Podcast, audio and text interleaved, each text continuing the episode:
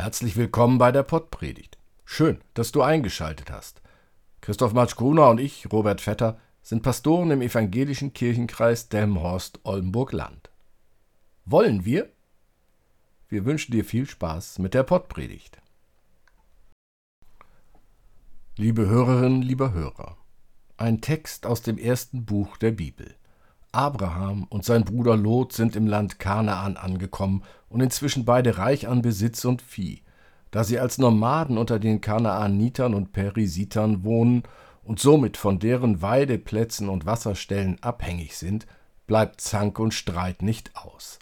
Abraham hält Streit unter Verwandten und Brüdern für unwürdig. Deshalb steckt er freiwillig zurück, indem er Lot die friedliche Trennung vorschlägt und ihm auch die Wahl des Landes überlässt. Lot wählt das wasserreiche, fruchtbare Land der Jordanebene. Im Kontrast zur Schönheit dieses Landes sind die Leute von Sodom sehr böse und sündig. Lots weltliche Gesinnung bringt ihn dahin, dass er bald seine Zelte bis nach Sodom aufschlägt und schließlich dort ansässig wird. Abraham dagegen bleibt weiter im Gebirge. Gott belohnt ihn für seine Demut und den Verzicht auf das bessere Land, indem er seine Verheißung erneuert und auf ewig erweitert. So steht es in der Bibel.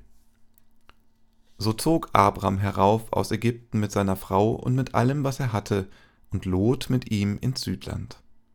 Abram aber war sehr reich an Vieh, Silber und Gold. Und er zog immer weiter vom Südland bis nach Bethel, an die Stätte, wo zuerst sein Zelt war, zwischen Bethel und Ai, eben an den Ort, wo er früher den Altar errichtet hatte. Dort rief er den Namen des Herrn an. Lot aber, der mit Abram zog, hatte auch Schafe und Rinder und Zelte. Und das Land konnte es nicht ertragen, dass sie beieinander wohnten, denn ihre Habe war groß und sie konnten nicht beieinander wohnen.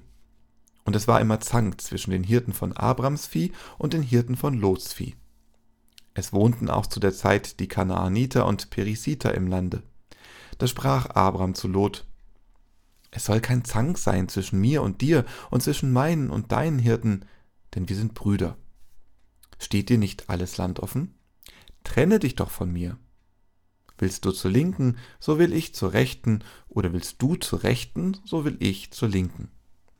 Da hob Lot seine Augen auf und sah die ganze Gegend am Jordan, dass sie wasserreich war.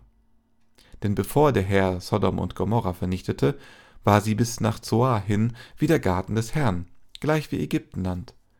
Da erwählte sich Lot die ganze Gegend am Jordan und zog nach Osten. Also trennte sich ein Bruder von dem anderen, so dass Abraham wohnte im Lande Kanaan und Lot in den Städten jener Gegend und Lot zog mit seinen Zelten bis nach Sodom. Aber die Leute zu Sodom waren böse und sündigten sehr wider den Herrn.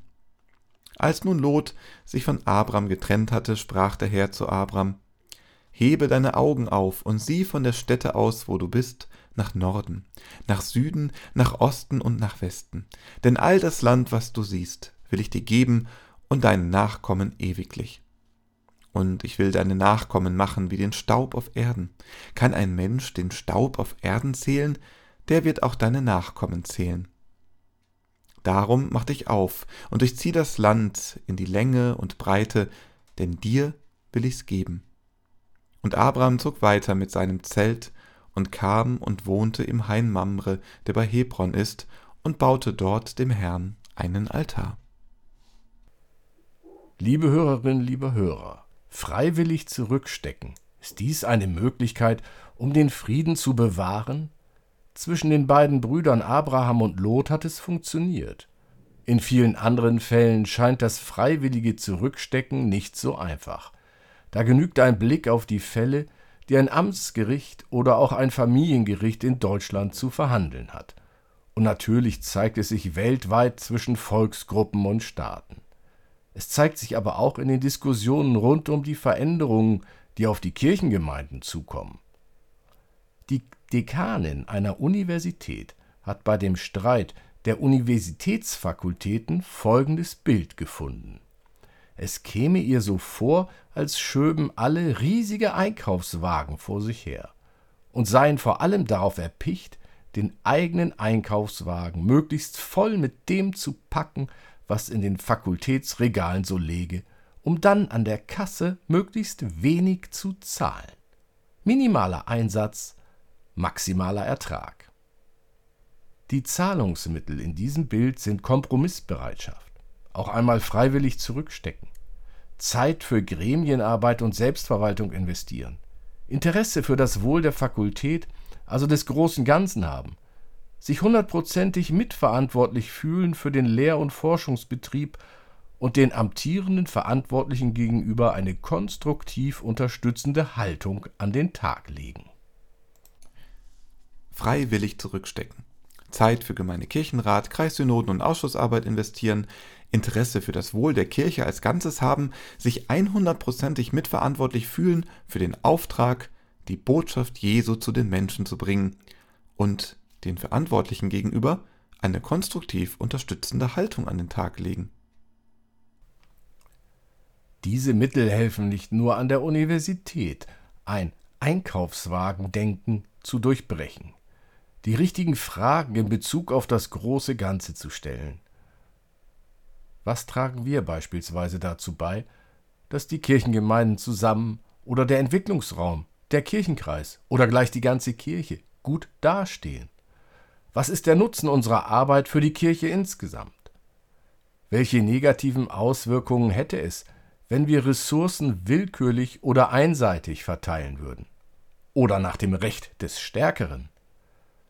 Welche Ressourcen, Gebäude und Nutzungszeiten brauchen wir Kirchengemeinden wirklich und wo geht es ehrlicherweise um das Prestige? Abraham steckte im Vertrauen auf Gott zurück. Abraham verzichtete freiwillig, weil er das Ganze im Blick hatte. Wie entscheiden wir uns? Nehmen wir das große Ganze in den Blick oder ziehen wir Grenzen, die andere mehr schmerzen als uns selbst? Ziehen wir Grenzen, die uns gut leben und andere außen vor lassen? Was tragen wir dazu bei, dass sich das Weltklima nicht noch stärker verändert? Was tragen wir dazu bei, dass Menschen in ihrer Heimat lebenswerte Bedingungen vorwinden? Viele Fragen, viele Herausforderungen. Allein können wir die Welt nicht retten. Die anderen müssen auch ihren Teil beitragen. Doch das, was wir beitragen können, das sollten wir auch beitragen. Oder? Amen. Seid stark in dem Herrn und in der Macht seiner Stärke. Lasst euch nicht vom Bösen überwinden, sondern überwindet das Böse mit Gutem. Vertraut auf Gott, er schenkt euch Kraft. Und so segne euch Gott, der Vater, der Sohn und der Heilige Geist. Amen.